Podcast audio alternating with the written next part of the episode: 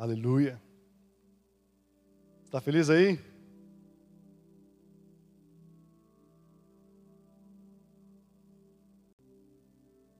Então nós, eu quero continuar falando um pouco sobre aquilo que faz combater alguns males em nós. Na semana que vem vai ter o culto de jovens aqui, mas você é convidado, amém? Se você é jovem ainda, jovem ainda, pode vir, não importa a idade, mas nós vamos ter uma mesa no sábado à noite próximo, né? Com uma psicóloga, vamos ter é, com mais algumas pessoas aqui, nós vamos falar um pouco desse assunto, né? É, envolto de combater, né? Coisas que podem levar uma pessoa a querer se suicidar, tirar a sua própria vida. Então, eu te convido a estar com a gente aqui na próxima, no próximo sábado à noite e automaticamente no próximo domingo. Amém, amados? Aleluia. Sabe, é, o que faz a o que faz a nossa, a nossa vida desejar algo tão, tão horrível, né, como tirar a própria vida, é uma alma que está realmente já cheia de, cheia de sobrecarga, cheia de coisas, sabe, que podem nos levar a isso, né? Muitos falam que quem deseja o suicídio não tem mais o problema, mas o problema tem aquela pessoa. Mas eu acredito que isso tem a ver com um cunho espiritual, emocional e muitas vezes até físico. A forma que você se alimenta muitas vezes pode trazer desânimo, sabia? A forma como o seu organismo funciona, sabe? A sua imunidade, isso tem totalmente é totalmente influenciado a partir dos alimentos que nós ingerimos, pode ocasionar muito desânimo.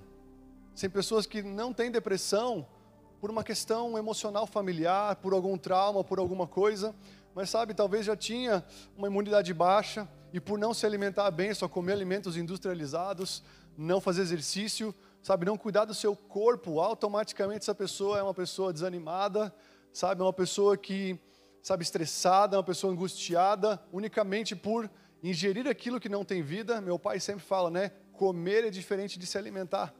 Então você pode comer muita coisa, mas o que alimenta o teu corpo, o meu corpo talvez seja, a, sabe, a menor parte daquilo que nós comemos.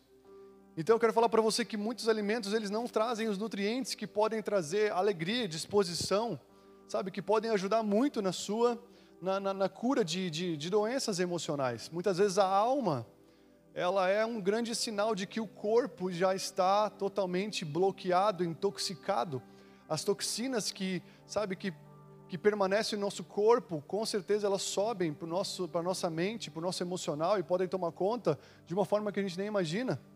Está comigo aí? Mas nós somos o ser trino, amém, amados? E diga comigo assim: eu sou espírito, eu tenho uma alma e eu habito num corpo. Sabe, isso é tipificado através do tabernáculo no Antigo Testamento. Existiam três, três lugares no tabernáculo: existia o átrio, o santo lugar e o santo dos santos.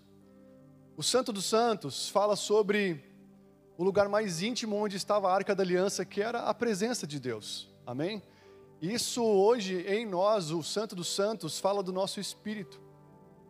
Sabe, a Bíblia diz em Provérbios 20, 27, fala o seguinte: O espírito do homem é a lâmpada do Senhor, o qual esquadrinha todo o mais íntimo do nosso corpo. Então, sabe, você tinha uma lâmpada que estava apagada até o tempo onde você realmente se encontrou com Jesus ele se reencontrou com você. Então é como se a sua alma, ela só pendesse para um lugar. A sua alma, ela fica no meio entre o espírito e o corpo. E até você e eu se encontrarmos com Jesus, não tínhamos uma lâmpada, sabe, do Espírito acesa, não tínhamos o Espírito Santo habitando em nós para trazer luz para a nossa alma. E automaticamente a nossa alma, ela só pendia para as coisas da carne. E a Bíblia diz que quando a alma pende para a carne, ela traz morte, gera morte para a nossa alma. E quando ela pende para o espírito, ela gera vida e paz. É isso que diz, Paulo diz em Romanos 8.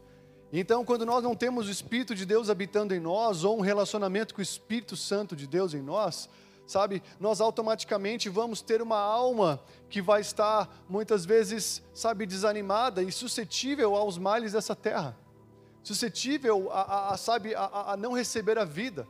Quem não se encontrou com o Espírito de Deus, sabe, está buscando, pendendo a sua alma para coisas passageiras, tentando encontrar a vida que só tem no Santo dos Santos. Você está comigo aí? Sabe, então a sua alma, hoje, as suas emoções, ela é reflexo, sabe, ela é o resultado para onde você tem pendido a sua alma. Se para o corpo, se para os desejos e as paixões do corpo, sabe, ou para o relacionamento com o Espírito Santo de Deus. Sabe, lá no, no Santo dos Santos tinha somente a Arca da Aliança. No meio onde estava onde significa e tipifica a nossa alma, estava, estava a mesa com os elementos, né, na qual era o pão, um cálice e um candelabro. E tudo isso todos os dias para se manter aquele lugar é, é, é, ativo, o santo lugar tinha que ser um lugar ativo. O sacerdote ele entrava todos os dias lá e o que, que ele tinha que fazer? Ele tinha que trocar o pão todos os dias ele tinha que trocar o vinho todos os dias, e ele tinha que todos os dias tirar a cinza que caía da, do pavio do candelabro, sabe? E, e, e, e, botar um pavio novo, todos os dias ele tinha que tirar a cinza que caía em cima da mesa ou no chão e colocar um pavio novo. Era cotidianamente um, sabe, um afazer do sacerdote. E a Bíblia diz que hoje nós somos sacerdotes do Senhor, amém? E qual que é a nossa qual que é os exercícios que nós temos que fazer para que a nossa alma, sabe, que tipifica esse santo lugar, possa ficar saudável. Uma alma saudável, todos os dias ela troca o seu pão. Quando a Bíblia fala na oração do Pai Nosso, o pão nosso de cada dia nos dai hoje, está falando do pão vivo que desce do céu. Está falando da palavra de Deus. Amém? Está comigo aqui? Está falando de uma palavra fresca que fale ao seu coração e vivifique a sua alma. A palavra de Deus tem o poder para vivificar a sua alma. Está comigo aí? O vinho fala da, da alegria do Espírito Santo, sabe? E, e, e, e, o, e o candelabro fala de um relacionamento íntimo com o Espírito Santo. Então, todos os dias, o candelabro era uma das únicas coisas no tabernáculo que era feito sabe, de ouro batido, somente de ouro, somente de ouro. Isso fala da, da, da, da, da realeza de Deus, das características de Deus, da essência de Deus. Então, sabe, manter o fogo aceso todos os dias e um fogo renovado, isso fala de uma conexão com o Espírito Santo de Deus, isso faz com que a sua alma, ela fique saudável. Quando você ora, e não somente fazer uma oraçãozinha onde você, sabe, eu e você temos uma, uma oração onde, um relacionamento com Deus em oração, onde nós sabe, é, é só para cumprir um protocolo, é só para bater o cartão, sabe, esse tipo de coisa não produz vida.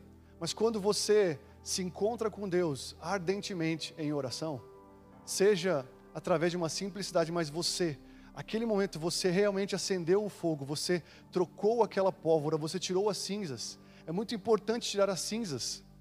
Cinzas são coisas que já queimaram. Tem muitas coisas boas hoje que você já passou na sua vida que são cinzas.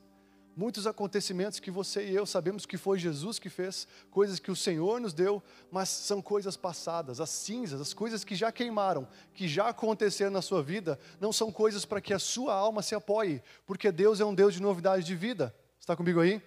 E todas as vezes que nós apoiamos a nossa alma naquilo que Deus já fez, e não nos, e não nos largamos para aquilo que o Senhor deseja fazer, a nossa alma ela vai ficar abatida, a nossa alma ela pode ficar doente, porque você não foi feito para viver do passado.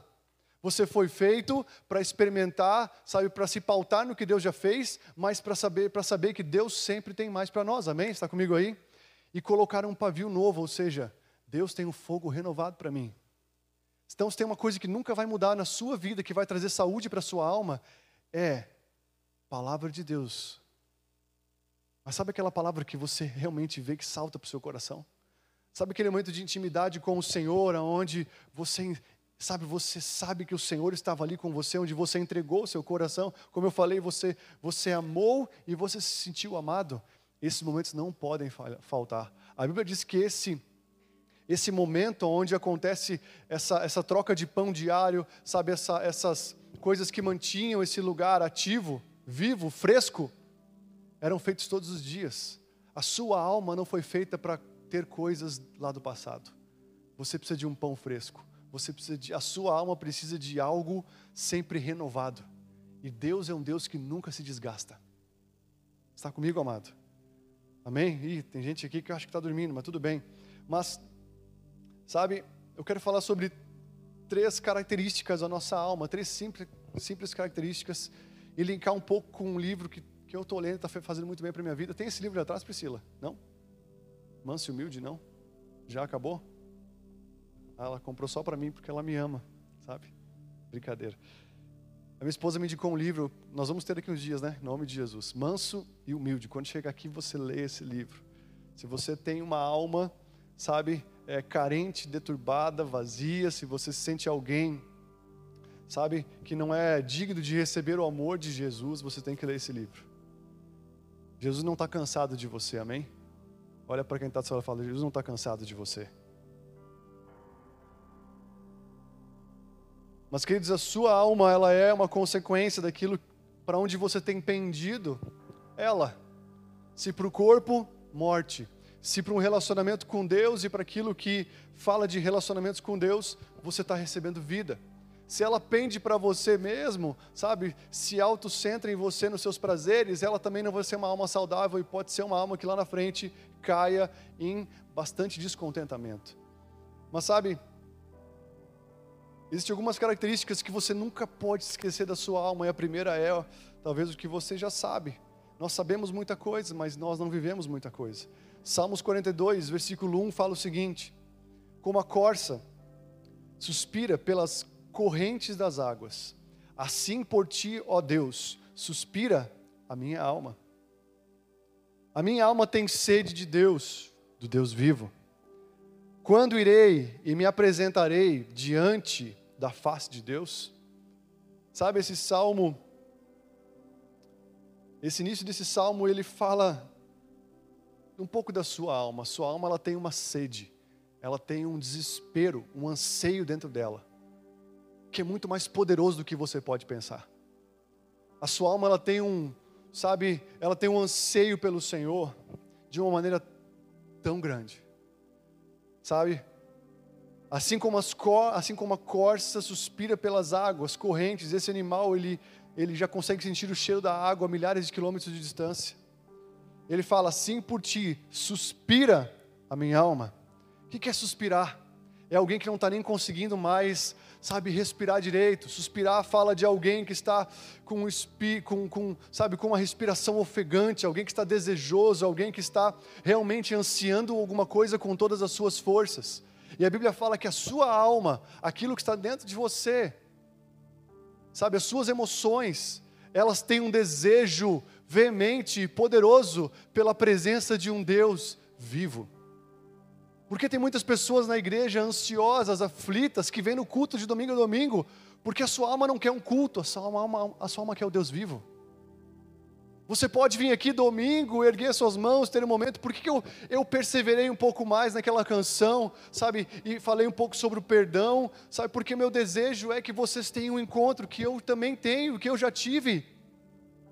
Eu sinto muitas vezes que nós estamos bloqueados e você pode vir para um culto, se você não entende o perdão de Deus, você não consegue receber o amor de Deus. E se você não recebe o amor de Deus, amanhã você vai, a sua alma vai continuar com esse anseio, esse suspiro, esse desespero, e você e eu vamos continuar procurando alguma coisa para depositar um anseio que só vai ser encontrado em Deus. Mas num Deus vivo. Talvez você está muito tempo na igreja e você já serve e faz muitas coisas, mas parece que Deus não é mais vivo para você. Ele continua vivo. Está comigo aí, amado?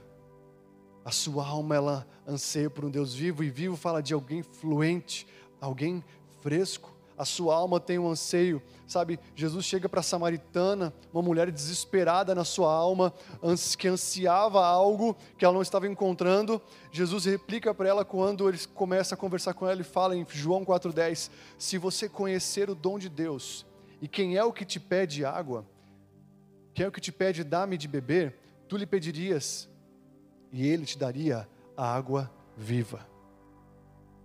Sabe, Jesus falou para ela: se você conhecesse o dom de Deus, a dádiva de Deus, se, e esse conhecimento é por experimentar.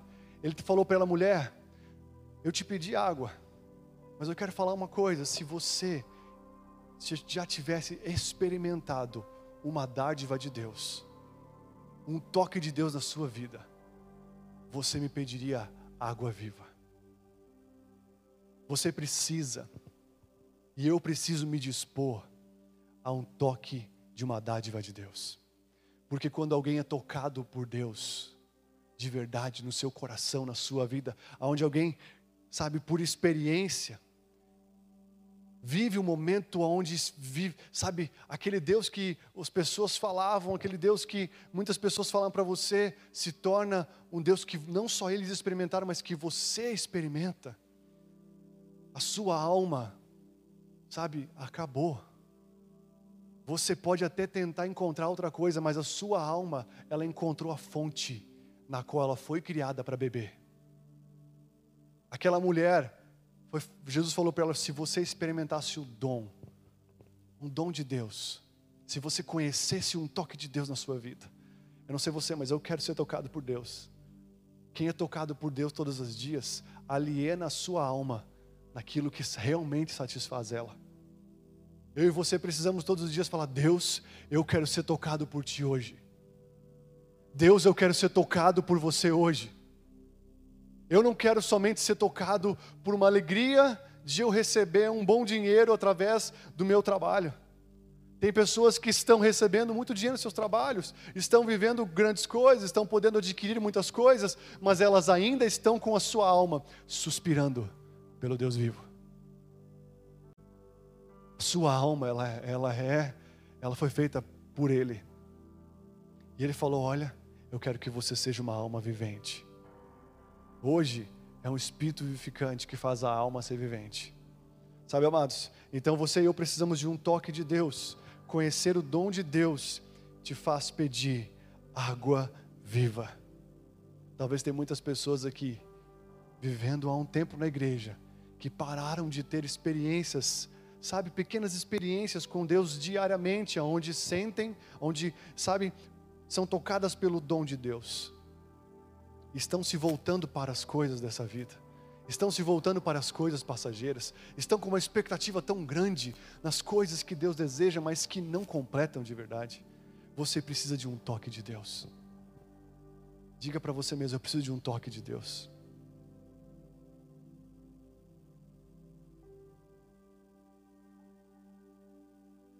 Lucas 24 vai falar o seguinte: Mas o primeiro dia da semana, 24, versículo 1, mas o primeiro dia da semana, na alta madrugada, foram elas ao túmulo, levando aromas que haviam preparado, e encontraram a pedra removida no sepulcro, mas ao entrarem, não acharam o corpo do Senhor Jesus.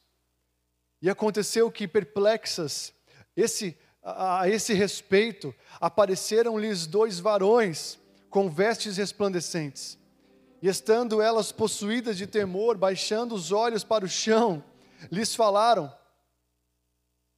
Eles lhes falaram: Por que buscais entre os mortos aquele que vive? Por que eu? Por, por que eu e você? Porque, sabe, essas mulheres aqui, elas foram até o sepulcro de Jesus no terceiro dia, mas graças a Deus ele não estava mais lá. Você pode ficar feliz por isso? Ele não estava lá. Ele não continua, ele não está lá. Você pode ir lá, ele não está lá. Ele está sentado no seu trono, amém? Louco para descer, louco para vir pegar a sua igreja, louco para casar de uma vez com a gente. Sabe? E, ele, e elas foram até lá levando, sabe, algumas especiarias, alguns aromas que elas haviam preparado. E elas chegaram, viram o túmulo aberto e haviam dois anjos lá. E quando elas olharam para o chão, viram aquilo tudo, olharam para os anjos, voltaram a olhar para o chão e falaram: Cadê Jesus? O corpo dele não está ali. Sabe, elas não acharam o corpo de Jesus. E aí os, os, os os anjos chegaram e falaram para elas, elas estavam possuídas de temor, mas ainda com seus olhos baixos falaram: Por que vocês buscam entre os mortos aquele que vive? Uma das respostas, porque a nossa alma está vazia. Uma das respostas, porque a nossa alma, eu digo igreja, amém, igreja? Está aqui? Sabe, porque a nossa alma muitas vezes está abatida ou está, sabe, é, é, é suspirando ainda pelas águas correntes porque não encontrou, é porque nós estamos buscando entre as coisas mortas aquele que vive elas estavam buscando o corpo de Jesus. Sabe? Tem pessoas que não conseguem achar o corpo de Jesus ou se achar no corpo de Jesus. Não conseguem se entrosar com a igreja, se achar dentro da igreja, não por culpa da igreja muitas vezes, mas é porque elas vêm para a igreja, mas o seu coração, a sua vida ainda busca as coisas mortas.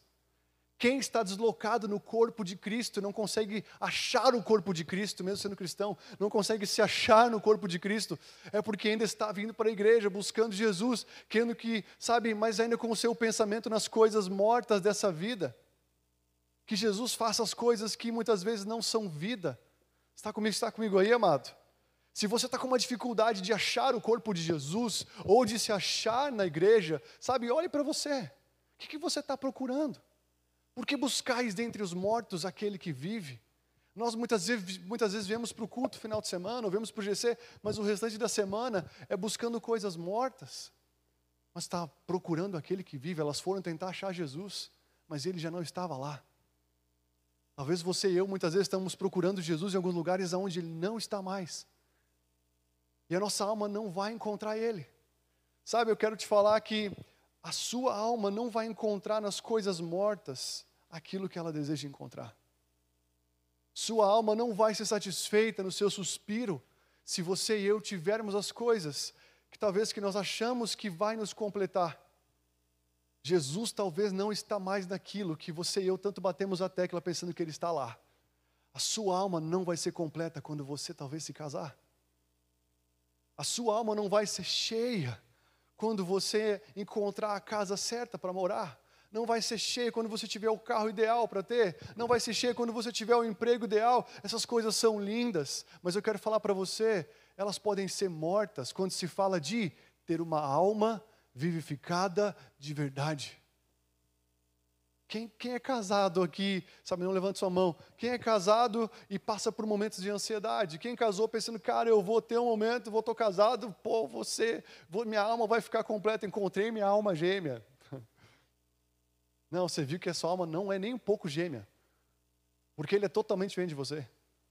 Quem fala, ah, eu encontrei minha alma gêmea, não encontrou, sem vergonha. Às vezes falamos, queremos a alma, ah, encontrei a minha urgência. Eu sei o que, que tu quer, rapaz. Tu quer outra coisa. Não vai mentir, estou brincando. Mas é verdade. Sabe, a paixão muitas vezes faz a gente criar um conto de fadas onde não existe fada nenhuma e nunca vai existir. A paixão muitas vezes faz a gente criar na nossa imaginação que, cara, eu vou encontrar ali a satisfação para minha alma. Você vai ver que você vai encontrar muita treta, vixe.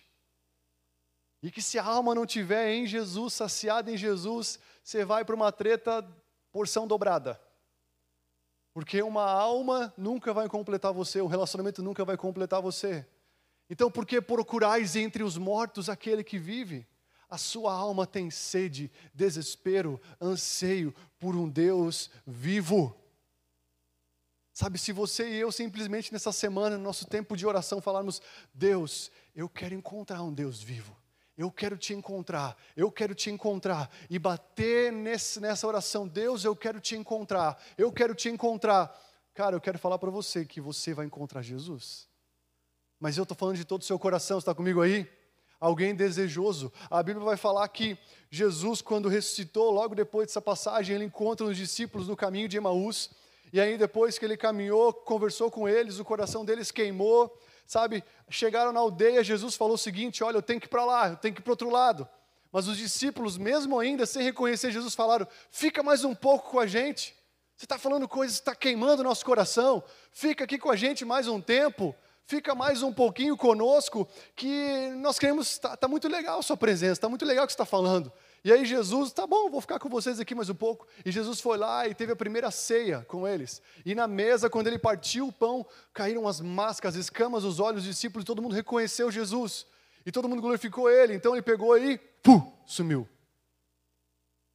Sabe, quando eu e você perseveramos um pouco mais em Jesus, ah, já está queimando meu coração. Muitas vezes nós ficamos um tempo com Jesus e fala, ah, está começando a queimar. Ah, já está bom, agora eu tenho que sair e fazer minhas coisas. Se você e eu perseverarmos um pouco mais, muitas vezes, rompermos as barreiras, os limites que você alcançou até agora e ficar um pouquinho mais na presença dEle, ficar um pouquinho mais buscando Ele, fazer alguma coisa um pouco mais perseverante, sabe? Como aquele discípulo, não vai embora, Jesus, não vai embora, quer dizer, nem sabe o que era Jesus, vai, não vai embora, fica com a gente mais um pouquinho. Se eles não tivessem falado aquilo, ele teria ido embora e eles não teriam tido uma experiência incrível com o Senhor. Muitas vezes a nossa alma não é vivificada porque nos falta uma perseverança maior. A Bíblia fala: batei, pedi e dar-se-vos-á. Ah, não estou encontrando no pedir. Não, no pedir você não vai encontrar muita coisa, não. Ah, então eu vou buscar. Então, já que no, no pedido não está, já no pedido não estou encontrando, então eu vou buscar. Buscar e achareis. Ah, mas no buscar não estou encontrando tanto, estou buscando. Então eu vou entrar, eu vou bater na porta. O pedir tem que te levar a buscar. E o buscar tem que te fazer acreditar que existe um lugar para você entrar aonde Ele está te esperando. Está comigo aí, amado? Fala, fala comigo, a minha alma tem sede de um Deus vivo. Sabe, isso é muito orgânico. não sei o que o que você gosta de fazer para buscar Jesus, mas a sua alma tem sede do Deus vivo. Ah, e você precisa, e nós precisamos encontrar esse Deus que tanto nos espera, tanto deseja preencher nossa alma. Se você acha, se nós ansiamos por preencher nossa alma, se a nossa alma anseia por Deus, imagina o anseio de Deus que criou a nossa alma. Imagina o anseio dele todos os dias olhando, ah, eu estou louco para ir lá. Fui eu que criei. Eu sei que essa ansiedade que ele está sentindo é porque a alma dele está vazia, ansiando pela minha presença, que não está encontrando, está em lugares mortos ainda achando. Todas as pessoas dessa terra estão em lugares mortos, procurando o Senhor das suas vidas. E nós que encontramos, precisamos, amém, levar esse, essa vida já implantada em nós. As pessoas querem ver uma alma, uma alma cheia de vida. Amém, amados? Sabe, a segunda, a segunda característica da alma está um pouquinho mais para frente no versículo 5, que fala o seguinte: Por que você está batida, ó minha alma? Por que se perturba dentro de mim? Espera em Deus, pois ainda o louvarei. A Ele o meu auxílio e Deus meu. Alguém já passou por um momento onde a sua alma ficou abatida e você ficou até se perguntando por que minha alma está assim abatida, por que se perturba dentro de mim? Aqui o salmista ele vai falar, olha, ele se pergunta e não tem medo de expor isso, ele fala: "Por que você está abatida, ó minha alma? Por que está perturbada dentro de mim?" Você já passou por momentos assim? Você já passou por momentos onde a sua alma ficou abatida? Não só por alguma coisa que aconteceu, mas talvez por um resultado de uma vida, talvez, é, uma vida desorganizada, uma vida talvez cheia de, de, de, de afazeres, de coisas onde eu e você colocamos uma expectativa muito grande que aquilo ia te completar, aquilo ia fazer, sabe? Ou por algum trauma, alguma ocasião que não foi curada ainda, sabe? Muitas vezes a nossa alma, ela, ela pode se abater por várias questões. Mas o interessante é que esse salmista aqui, ele não tem medo de questionar e perguntar: por que está abatida a minha alma? Por que está abatida? Se esse cara não, não expõe essa pergunta, não escreve essa pergunta, ela não estaria para nós aqui hoje. E se ela não estivesse para nós aqui hoje, talvez eu e vocês teríamos muito mais dificuldade de solucionarmos o abatimento da nossa alma. Quando você expõe um abatimento para a pessoa certa, quando você busca ajuda de coisas que você não sabe explicar e não consegue transicionar sozinho, você, você vai fazer com que aquela experiência se torne algo incrível para outras pessoas depois. Você está comigo aqui, amado? Sabe? Mas quando nós estamos abatidos, quando nós estamos, sabe, com a nossa alma doente, ou abatida, ou ferida, ou, sabe, ou, ou indo por um caminho de, de, de, de alguma, alguma, alguma densidade maior, negativa, uma das coisas que acontece é nós esquecermos de Deus, esquecemos quem Ele é.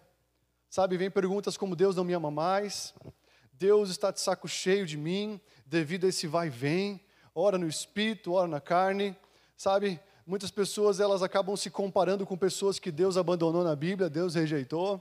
Sabe, teve um tempo onde eu estava passando por algumas coisas, eu cheguei e falei, cara, será que eu estou sendo que nem esse cara da Bíblia aqui que Deus rejeitou? Será que Deus me rejeitou? E eu fiquei aquela pergunta na cabeça, será que Deus me rejeitou? Alguém já passou por isso aqui?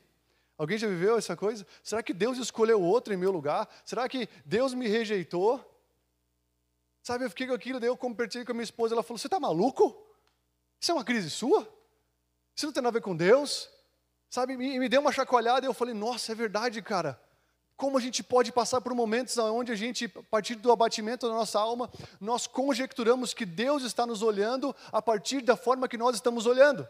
Muitas vezes nós achamos que Deus está nos olhando da forma como nós estamos nos enxergando. Deus não te enxerga como você se enxerga.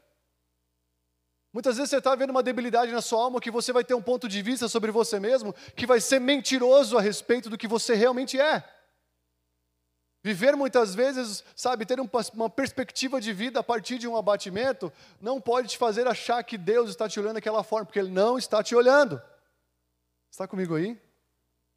Sabe, o nosso cansaço de nós mesmos nos faz pensar que Deus está da, está da mesma forma olhando para nós. Sabe, mas eu quero falar que Deus não se canse, muito menos de você. Está comigo aí? Sabe, nós pensamos, você já, já tocou numa lesma? Quando eu era pequeno, um dia, eu vi uma lesma caminhando e penso numa lesma. E aí eu fui lá, né, guri, sempre, né, o pai fala, não, não toca, não faz isso. Vai ficar cego, ou seja, vai, vai acontecer alguma coisa, vai pegar alguma doença. E mesmo quando fala o não é que a gente quer fazer. Não é verdade. Quando fala o proibido, muitas vezes a gente quer fazer. Daí eu fui lá naquela lesma todo toquei, vi aquela gosta, uh, sair fora, sabe? Alguém já fez isso com algum animal, alguma coisa? Uh, uh, sabe? Ele saiu fora. Muitas vezes nós estamos tão doentes em nossa alma que nós pensamos que Deus olha para nós e Ele faz a mesma coisa com nós como nós fazemos com uma lesma. nossa, não vou tocar nele, olha só como ele está. Pensamos que Deus faz a mesma coisa com a gente. Sabe, pensamos que Deus ele tem nojo da gente a partir daquilo que nós estamos vivendo. Está comigo aí? Sabe, naturalmente nós pensamos que Deus nos toca assim como esse menininho. Sabe? A lesma, como uma lesma pela primeira vez, como um rosto de torcido, cautelosamente estendendo a mão, gemendo de nojo, a um toque e tirando a mão depressa. Sabe, vemos Cristo se aproximando de nós de um modo severo e indisposto. Quem já pensou assim de Deus? Que Deus se aproxima de você de uma forma severa, pelos seus erros e falhas, e de uma forma indisposta. Ah, esse aí de novo. Nossa, de novo esse erro, e olha, eu vou ter que ir lá de novo consertar a vida desse cara, dessa, menina. Pô, de novo essas coisas, ver um Deus parece que indisposto. Quem já pensou assim de Deus quando falhou? Sabe, quem um dia já, nossa, Deus, eu falei, pequei nisso de novo, falei de novo, Deus deve estar com saco cheio de mim. Sabe? Mas eu quero falar para você que Deus não tem esse tipo de coisa. Sabe? É por isso que nós precisamos de uma Bíblia, amados. Por isso que nós precisamos ler a Bíblia, por isso, por isso que a nossa alma precisa do pão vivo todos os dias. Por quê? Porque a nossa intuição natural dá somente para nós um Deus como nós. Quando você somente, sabe, pensa em você a partir das suas das suas debilidades, daquilo que você acha de você, você pensa que Deus está te olhando da mesma forma como você se enxerga. Mas a Bíblia vai te falar que Deus tem um amor incondicional por você. Que Deus te ama independente de como você se vê. Que Deus não te vê assim. Está comigo? Então a Bíblia fala em Mateus 14, 14. Está comigo, amado? Fala o seguinte: desembarcando Jesus, viu uma grande multidão e compadeceu-se delas e curou os enfermos. Sabe, então multidão, amado, era todo tipo de gente. E a Bíblia diz que Jesus, ele desembarcou daquele barco e ele olhou para aquela multidão, ele teve o quê? Uma compaixão. E multidão, gente, na multidão tem todo tipo de pecado, todo tipo de erro, todo, todo tipo de sujeira, todo tipo de, de, de debilidade emocional. E a Bíblia diz que ele desembarcou daquele barco, ele teve compaixão daquelas pessoas. Sabe? Jesus ele era tão próximo dos pecadores que as pessoas falaram que falavam que ele era amigo dos pecadores. Sabe, amados? Olha só que interessante. Um dia um leproso chegou até Jesus e falou o seguinte: Senhor, se quiseres, pode purificar-me. E Jesus imediatamente estendeu a sua mão, tocou-o, pronunciando essas palavras: Eu quero, seja purificado. Sabe, esse verbo querer, tanto no pedido do leproso, quanto também na resposta de Jesus, corresponde a uma palavra grega que fala de anseio e desejo. Aquele leproso, e se você não sabe, um leproso naquela cultura, ele tinha que ser afastado da sociedade. afastado da cidade, afastado de todas as coisas, ele era excluído totalmente. E Jesus passa por aquele leproso, talvez na entrada de uma cidade, por aquele homem se achava um excluído, aquele homem que tinha uma doença, uma debilidade emocional. A lepra na Bíblia fala de algo emocional que vem para o físico. E a maioria das doenças, sabe, na nossa pele, muitas vezes, elas têm totalmente um cunho ligado com o nosso emocional. E aquele jovem, ele falou: Senhor, se o Senhor quer purificar-me, ou seja, eu tenho um anseio, eu desejo que o Senhor me purifique. O Senhor deseja mesmo, o Senhor quer me purificar. Faça isso. E Jesus olha para ele e fala: Eu anseio te livrar desse mal. Eu anseio te purificar. Eu desejo te curar dessa lepra. E Jesus vai lá e toca aquele homem e limpa e cura ele daquela lepra. Sabe, eu quero falar para você que quando você fala para Deus, Deus, se o Senhor quiser, me tira desse pecado, me tira dessa debilidade, me tira desse lugar onde eu não consigo sair com as minhas próprias forças, onde eu me sinto excluído, onde eu quero me distanciar de tudo e de todos. O Senhor, Ele olha para você e fala: Eu tenho anseio em te curar. Eu quero purificar você. Eu quero libertar você. Está comigo aí, amado? Sabe? Existe um desejo profundo no Senhor, do Senhor em curar a sua vida, em limpar a sua vida, em tocar você. Muitas vezes você mesmo já não consegue, sabe, se tocar mais, se olhar como alguém digno. Sabe, quando um grupo de homens trouxe um, um amigo paralítico para Jesus, não sei se você já viu essa passagem, quatro amigos trazem um paralítico até Jesus, a casa estava cheia, eles descem pelo teto, e aí chegando em Jesus, Jesus ele não conseguiu se segurar. Ele viu aquela cena, e é como é importante você ter amigos que te levam para Jesus. Sabe, aquele homem chegou acamado, chegou, sabe, impedido de caminhar e chegou trazido pelos seus amigos, e quando ele chegou, Jesus olhou aquilo, a Bíblia diz que Jesus não se segurou. E ele começou a falar: Perdoados estão os teus pecados. Você está perdoado. Muitas vezes nós pensamos: será que Deus vai me perdoar desse pecado? Será que Deus vai me perdoar desse mal? Será que Deus vai me perdoar desses pensamentos que eu ainda tenho? Será que Deus vai me perdoar do que eu cometi esses dias? Será que Deus pode me perdoar? Aquele homem chegou carregado e Jesus, vendo aquilo, ele não conseguiu segurar. Porque tem muitos paralíticos na igreja que estão paralíticos porque acham que não são perdoados. Tem muitos paralíticos aqui dentro, sabe, ou em vários lugares, enfim, paralíticos filhos de Deus que estão paralisados porque acham que o perdão de Deus não pode mais ser operante nas suas vidas. Mas o perdão de Deus é liberado para você. Está comigo aqui? Sabe, aquele homem, ele recebeu uma porção, sabe, de um toque de Deus, onde Jesus não deixou escapar. Ele falou: Ânimo, filho, os teus pecados estão perdoados. Ânimo. Olha para quem está do seu e fala: Ânimo. Os teus pecados estão perdoados. Ânimo, você está perdoada. Ânimo, o Senhor te perdoa. Está na sua casa aí, se anima, você está perdoado. Sabe, as palavras de conforto, de esperança escaparam de Jesus, ele falou: ânimo, os teus pecados estão perdoados. Por que, que ele não foi lá e falou, foi lá e curou o cara primeiro? Ele curou ele depois e fez ele caminhar, porque muitos se paralisam por achar que Deus não pode perdoar mais. E quando você acha que Deus não te perdoa mais, você precisa de amigos, você precisa da igreja, você precisa de alguém que te leve, mesmo acamado, até o Senhor. Não tenha vergonha de alguém ver a sua debilidade, mas que te leve para o Senhor, amém? Sabe, viajando de cidade em cidade, vendo as multidões, ele se compadeceu delas, porque elas estavam atribuladas e abatidas, como ovelhas que não têm pastor. Sabe, então Jesus nos ensina e ele, nos, e ele cura as enfermidades daquelas pessoas.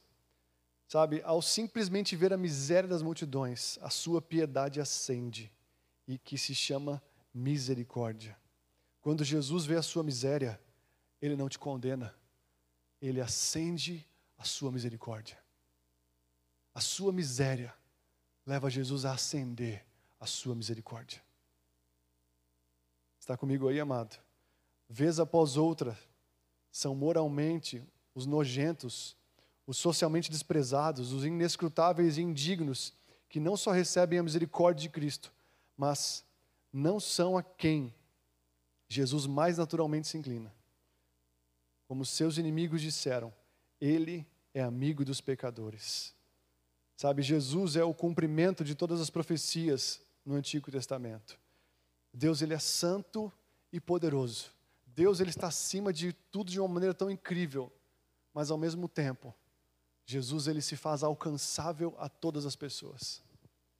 Muitas vezes a nossa alma abatida, ela vai falar para nós: Deus não, não quer mais nada comigo, Deus está de saco cheio de mim, Deus se esqueceu de mim. Mas sabe, existe uma alegria que nós esquecemos que vem de Jesus. Existe uma alegria, uma esquecida alegria de Jesus. Hebreus 12, versículo 2 vai falar o seguinte: Ora, Jesus, o qual em troca de alegria que estava proposta, suportou a cruz sem se importar com a vergonha. Sabe? Tem um autor de um livro que eu li há um tempo que ele fala o seguinte: a alegria, conforto, a felicidade e a glória de Cristo aumentam e expandem devido à sua demonstração de graça e misericórdia ao perdoar, aliviar e consolar os seus membros aqui na terra. Quando você dá a oportunidade para Deus entrar na sua miséria, entrar naquilo que você acha que Ele não quer mais se aproximar, entrar no seu pecado, entrar na sua vida, entrar na sua debilidade, você, sabe, você dá uma, uma permissão para que Jesus possa fazer aquilo que Ele veio fazer. Jesus não se sente incomodado, frustrado, quando vamos até Ele pedindo perdão. Mais uma vez, esperando a nova remissão e cheios de aflição. Necessidades, necessidade vazio. Foi para isso que ele veio. É isso que ele quer, é curar. Queria falar para você, não fique incomodado se um dia você não se sinta incomodado de, sabe, de se achar a pior pessoa por passar mais uma vez por um problema, mais uma vez por uma dificuldade e se achar a pior pessoa. Deus se sente feliz, completo, quando você dá uma oportunidade para Ele entrar na sua debilidade novamente. Está comigo aí, amado? Sabe? Quando você vem a Cristo e procura a procura de misericórdia, amor e auxílio na sua angústia, sabe? Você segue um fluxo dos mais profundos desejos de Deus, ao invés de ir contra eles. Sabe, tem pessoas que eu fico bravo com elas, eu falo: "Por que você não me contou isso antes? Por que você não abriu teu coração antes e, e falou o que você estava passando?" Todo mundo faz isso, até eu, né, muitas vezes, sabe? Por que você não contou que você estava mal? Por que você não abriu? Ah, mas eu não queria incomodar, sabe? Mas eu não queria, sabe? Eu, eu, pensei que você ia ficar até chateado comigo por eu passar isso de novo, sabe? Eu não queria incomodar você, eu estava pensando, pô, de novo, eu passando por isso. Eu falei, cara, que é isso? Que é isso? Nós estamos aqui para isso. Eu falei, você me impede de viver o meu propósito quando você não compartilha suas debilidades, porque foi para isso que Deus me chamou. Deus me chamou para entrar na treta. Eu tenho alegria de treta, eu tenho alegria de não de ver a sua dificuldade, mas de ajudar a resolver elas. Eu tenho alegria quando alguém chega, Cláudio, eu estou mal, aleluia, eu vou viver meu ministério. E eu, se eu tenho alegria, se eu ainda tenho misericórdia de vocês, imagina Deus, imagina Jesus, Imagina ele. Se eu sou condicional, se eu ainda sou, sabe, é, é, é, sou imperfeito e sou ainda, não, não tenho essa abundância que ele tem, imagina ele. Se eu tenho alegria em resolver problema, imagina ele. Você dá uma oportunidade para Jesus ser quem ele foi, sabe, gerado para ser, quando você não esconde quando você não tem receio de pedir perdão mais uma vez. Se você pediu perdão pela milésima vez pela mesma coisa, Ele te recebe, Ele está pronto para te restaurar novamente. Está comigo aí? Ele não vai deixar de ser pai, ele não vai deixar de ser, mas ele nunca vai te falar, seus jaguara, seus sem vergonha. Desculpa, jaguara é um, é um termo da família antiga que veio agora sobre mim, mas, né? Meu avô falava isso carinhosamente. Amém? Era uma coisa carinhosa, seu jaguara.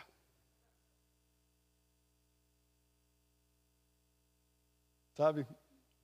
A gente brincou, a gente foi lá visitar ele, fazia três anos que eu não vi o vô. a gente fala, fala, vô, fala para nós. Fala aquilo que é legal dele. Seu jaguara. Eu falei, ah! Pensa na alegria, o vô falou a palavra, todo mundo, né, brinca. Um queridão. Mas Jesus, ele promete isso, ele fala, olha o que ele fala em João 14, 16. Eu rogarei ao Pai, ele vos dará outro consolador, a fim de que esteja sempre com vocês. Sabe, essa palavra, ele falou: Olha, eu rogarei ao Pai. Quando ele estava pronto para subir, ele falou: Eu rogarei ao Pai. E vou dar outro consolador. Esse outro fala do mesmo formato, da mesma essência. Deus plantou um consolador dentro de você. Por quê? Porque ele não se cansa de ouvir. Se a Bíblia tem um livro chamado Lamentações de Jeremias, não tenha vergonha de lamentar. Não estou falando para, não estou dando brecha para você viver a lamentação a vida toda, amém? Mas se você precisa disso por um tempo para sair do lugar onde você está, cara, Deus não se cansa de você. Deus não está preso ao seu eu de hoje. Deus tem uma visão de você que você talvez nem se viu ainda. E é nessa visão que Ele está preso. É no, é no, é no, é no, no você que Ele criou, do jeitinho que Ele sabe que Ele está preso. E Ele não está preso nem nisso, Ele está preso no amor dEle. Ele está preso na graça dEle. Amém? Salmos 116, 5 fala: Ele é compassivo e justo. Compassivo e justo é o Senhor, o nosso Deus é misericordioso. Sabe, então,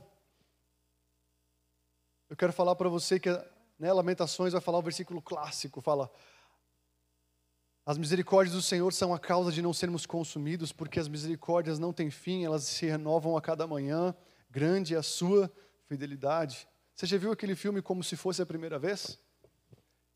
Onde o, o rapaz ele se apaixona por uma menina que sofreu um acidente, todo, toda noite ela esquece de tudo, e ela vive aquele dia, né, sempre, o irmão e o pai dela têm que pintar o, o, o, o lugar sempre, o jornal é o mesmo de sempre, e ela sempre vive o mesmo dia para sempre. E aquele homem se apaixona pela mulher que tem aquela amnésia, que se renova a cada dia, uma amnésia que se renova a cada dia. Né? E é tão legal porque todos os dias ele decide, ele decide é, é, é, viver aquele, aquela paixão onde ele não se desgasta se apaixonar por ela, não se desgasta o amor por ela, mesmo que todos os dias ele tem que conquistar ela dia após dia. Imagina você todos os dias tem que conquistar a pessoa. Ela se esquece de você todos os dias. Sabe, aquele cara tipifica o amor de Deus por você. Deus te conquista todos os dias. Deus ele quer te conquistar a cada dia.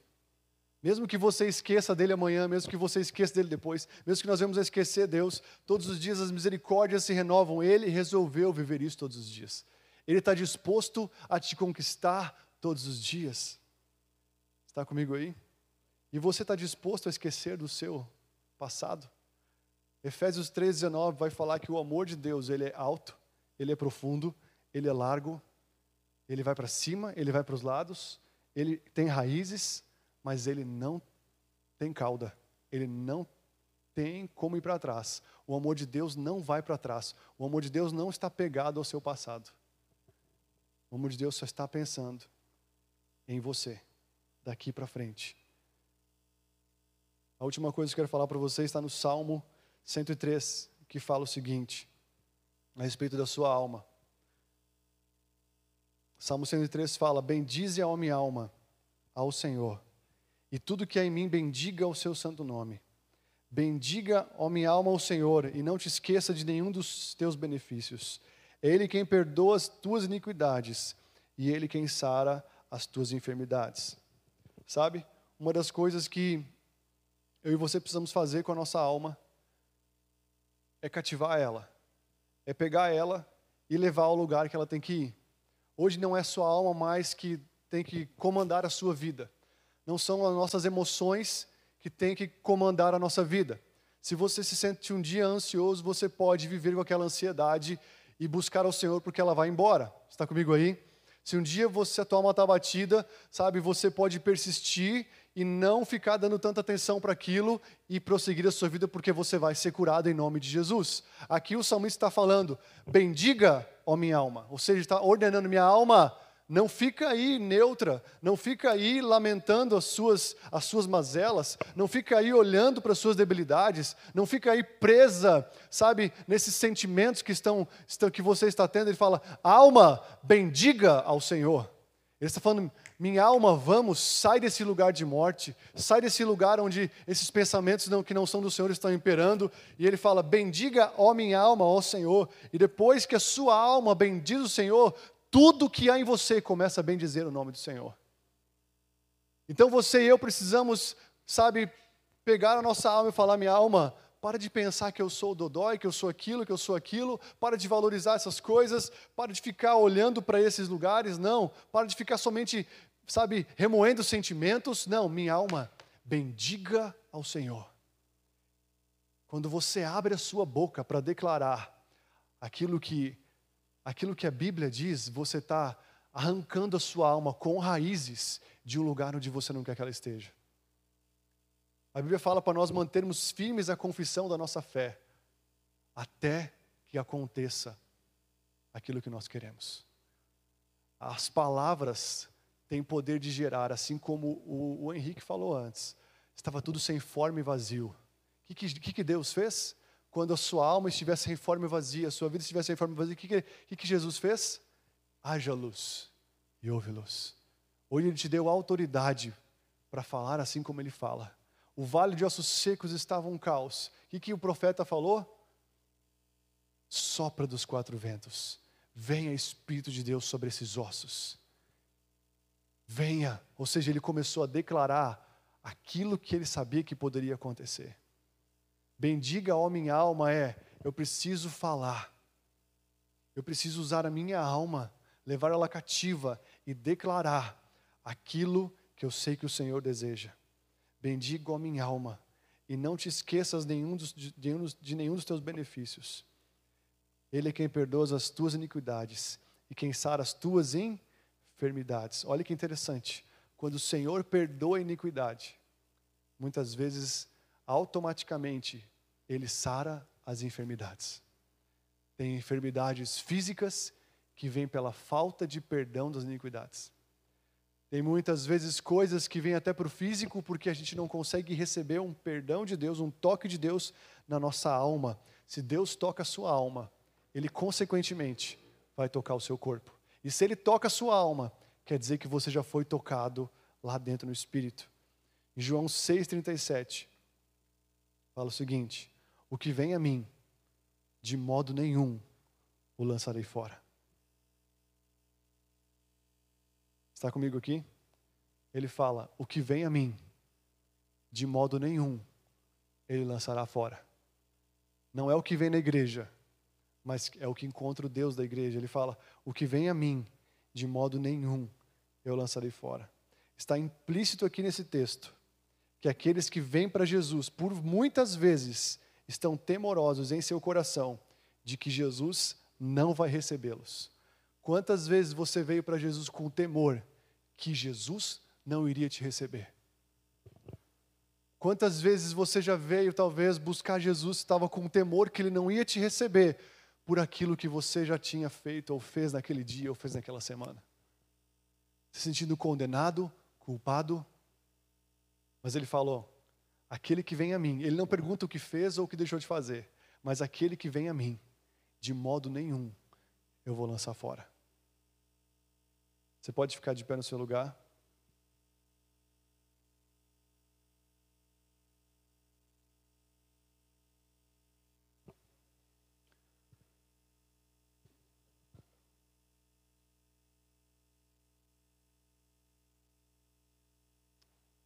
Aquele que vem ao Senhor, de modo nenhum ele lançará fora. Por isso que nós temos que bendizer ao Senhor.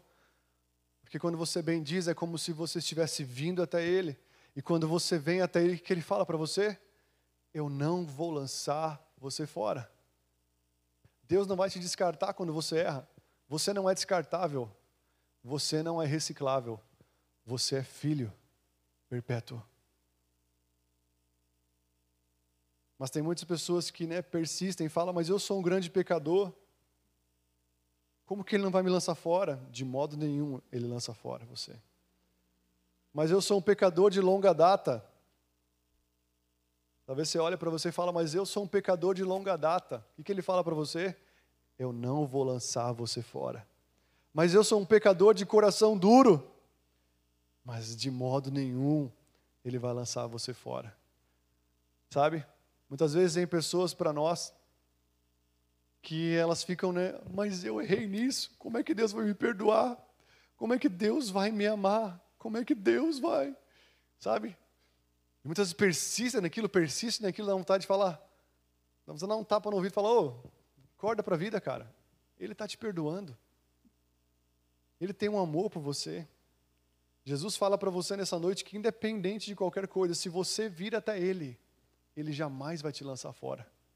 E se você entender isso, você vai ter meio caminho andado para não viver, sabe, debilidades emocionais que muitas pessoas vivem. Você pode falar, mas eu servi Satanás por todos os meus dias. Ele vai falar para você: se você veio até mim, eu não vou lançar você fora. Está comigo aí? Se você está vivendo um presente que você fala, Cláudio, mas hoje eu estou vendo um presente horrível. Eu estou com pensamentos ruins. Eu estou eu estou com tantos pecados hoje na minha vida, eu estou aqui na igreja, mas eu fiz coisa errada e eu estou fazendo.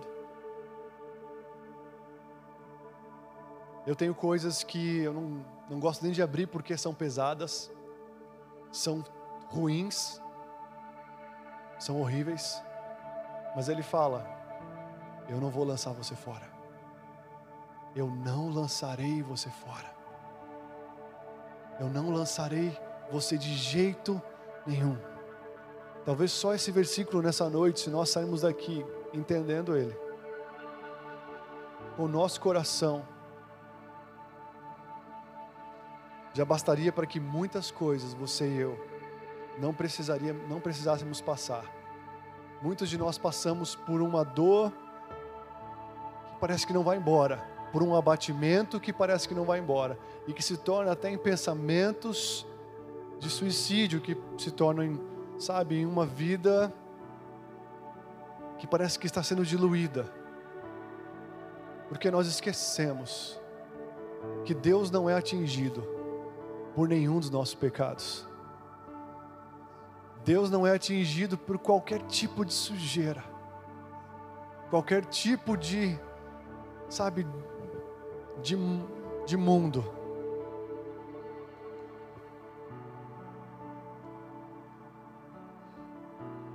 Mesmo que você e eu venhamos a tentar falar, mas, mas eu sou aquilo, mas eu fiz aquilo, mas aquilo outro. Ele fala de você vir até mim como você está, de modo nenhum eu lançarei você fora. E é isso que Deus quer te convidar nessa noite. Talvez esse mês de combate ao suicídio é o mês onde você vai receber a vida que você talvez está buscando encontrar há muito tempo.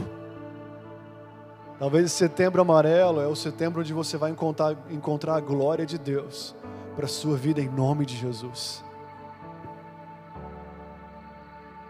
Ele só fala para você nessa noite: eu, se você vir até mim, eu jamais vou lançar você fora. O inimigo, que é o pai da mentira, ele se aproveita de vácuos que nós damos à nossa alma, a partir de debilidades que nós nem queremos passar.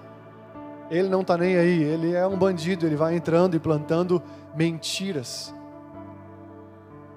Mas talvez você estava com mentiras na sua mente, falando que algumas inverdades sobre você, te levando a a se diminuir, a se menosprezar, a pensar que você não tem nenhum valor. Eu quero falar para você que você tem muito valor. Você tem muito valor para o Senhor. Está batida a minha alma, Ele fala, espera em Deus. Ou seja, se você está abatido, você pode esperar em Deus. E se for um abatimento por um pecado, por um erro, Ele te convida, espera em mim, porque eu jamais vou lançar você fora. Ele não vai te lançar fora. Ele quer te, ele tem compaixão de você, ele tem palavra de amor por você. Se você se sentia diminuído, se você estava se sentindo nesses dias talvez abatido com a sua alma prensada, sabe? Ou com várias consequências de por viver pendendo para coisas que traziam morte para ela e você estava envergonhado, preso, pensando que Deus estava indisposto para você. Sabe, eu queria deixar você muito à vontade aqui nessa noite. Essa é uma noite para você sair daqui com uma consciência de que Deus não está indisposto para você. Deus não está indiferente por você. Deus ele continua desejando você mais do que você pensa. Deus continua esperando você mais do que você pensa. Deus ele continua querendo você mais do que você imagina. Espírito Santo, nessa noite eu oro por todos que estão aqui, Senhor. Caminhe no nosso meio nessa noite, nós nós rejeitamos, Senhor. Nós oramos rejeitando todo pensamento que não é do Senhor. Nós oramos rejeitando, Jesus, todo o distanciamento, toda a indiferença da Sua presença. Nós oramos nessa noite, Jesus, declarando sobre a alma de cada um que está aqui, Senhor a vivificação do Senhor, a vida do Senhor, atingindo cada alma que está abatida, cada alma que está indiferente.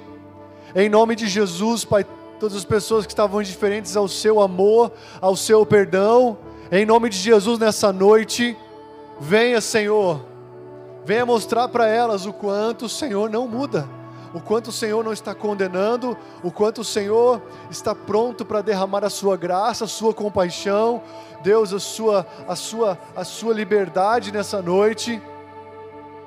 Espírito Santo, em nome de Jesus, venha desprender todo tipo de pensamento que não é do Senhor.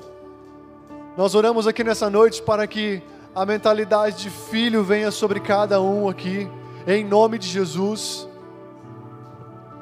Se alguém tem passado por algum pensamento de depressão, se alguém tem pensado talvez em algum pensamento de, sabe, de, de até suicídio, eu queria te convidar para vir aqui à frente. Você não precisa se constranger. Se você tem vivido dias onde você, sabe, não está, não, não está conseguindo pensar aquilo que você realmente gostaria de pensar, sabe, se você está vendo uma confusão dentro de você, em nome de Jesus, a Bíblia diz que o, o Evangelho de Deus é poder de Deus. E eu sei que o poder de Deus está liberado nessa noite para curar a sua vida. Eu sei que o poder de Deus está liberado nessa noite para tocar você, para tocar o seu coração, para tocar a sua vida em nome de Jesus. Em nome de Jesus, Pai.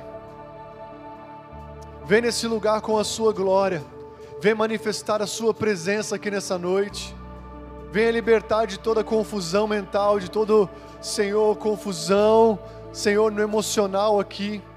Senhor, tira, Senhor, tudo aquilo que impede a liberdade dos filhos de Deus de acontecer em cada um aqui nessa noite, em nome de Jesus nos ajuda a fluir na Sua presença, nos ajuda a fluir no Seu amor. Nós voltamos a receber o Seu amor novamente, porque nós sabemos que o Senhor nos ama, que o Senhor nos ama, que o Senhor nos ama, Senhor, independente de qualquer prática, independente de qualquer coisa. Você pode declarar sobre a sua vida isso? Você pode declarar sobre a sua vida isso? Que o Senhor me ama, fala: O Senhor me ama, o Senhor me ama e Ele está pedindo, na verdade, uma oportunidade para liberar para mim e para você aquilo que Ele é. Não tenha receio de, sabe, não impeça o Senhor de ser quem Ele é sobre a sua vida. Não impeça Jesus de ser o Senhor dos Senhores, o Cristo aquele que cura. Não impeça o Senhor de ser o Consolador. Não impeça o Senhor de ser o pai que pega os seus filhinhos no colo. Não impeça o Senhor de abraçar você. Nessa noite o Senhor quer te abraçar, Ele quer te envolver. E Ele quer falar palavras de vida para a sua alma. Ele quer falar palavras de vida para que você volte a encontrar as fontes de água viva em o nome de Jesus. Em nome de Jesus, sopre vida nessa noite. Sopre vida nessa noite. Sopre vida nessa noite nesse lugar. Sopre vida nessa noite nesse lugar. Sopre vida nessa noite nesse lugar. Está tudo aberto para você. Está tudo aberto para você. Está tudo aberto para você, diz o Senhor. Ele não está indisposto para você. Ele não está indisposto para você, mas há uma disposição de Deus em querer, em querer te ajudar, em querer te libertar. Há uma disposição de Deus sobre você nessa noite. Há um amor desejoso em te encontrar nessa noite. Há um amor desejoso em te encontrar nessa noite. Receba desse amor no seu coração. Receba desse amor na sua vida. Receba desse amor nas suas emoções nessa noite, na sua alma. Em nome de Jesus, venha pender agora, venha voltar a inclinar a sua alma a um relacionamento com Deus nessa noite. Declare isso nessa noite. Declare isso nessa noite. Declare esse amor sobre você em nome de Jesus.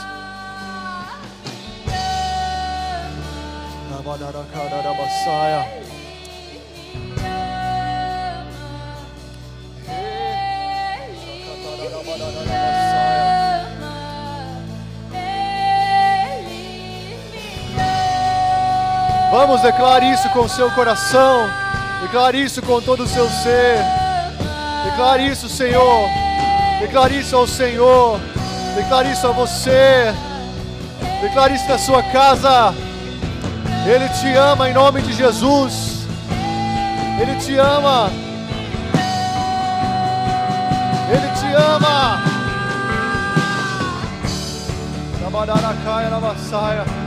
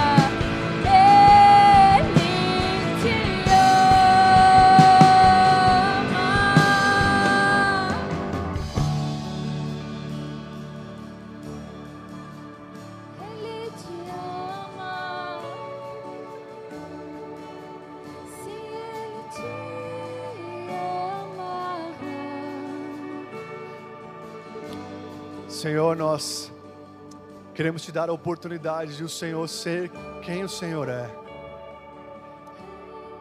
Misericordioso, consolador, as tuas últimas palavras revelaram o Senhor que, independente de qualquer coisa, o Senhor estaria conosco até a consumação dos séculos.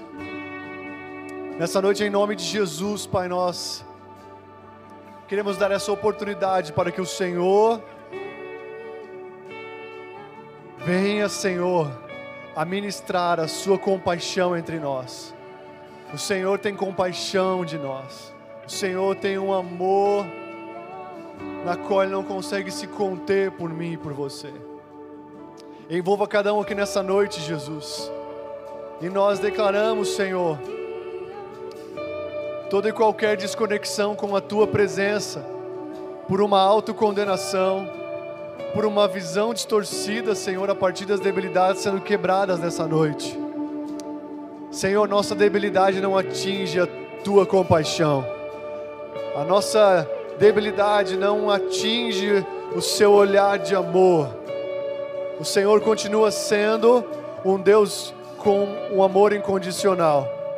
Por isso, em nome de Jesus, nessa noite, tira, Senhor, todo pensamento que impede a vida do Senhor de tocar nossos corações e de nos tirar de toda confusão nas nossas emoções.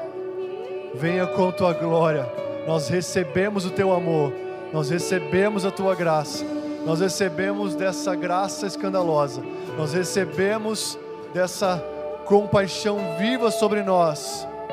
Em o nome de Jesus, nós nos apresentamos a Ti, nos entregamos a Ti, como quem nós somos, querendo mais do Senhor nessa noite. Que Deus te abençoe essa semana e que você possa ver todos os dias um caminho aberto. Que você possa ver um caminho aberto do Senhor para você. Um caminho totalmente aberto para que você venha volte e continue se entregando a um Deus que te ama incondicionalmente. Em nome de Jesus, Pai, declara um caminho aberto sobre todos aqui.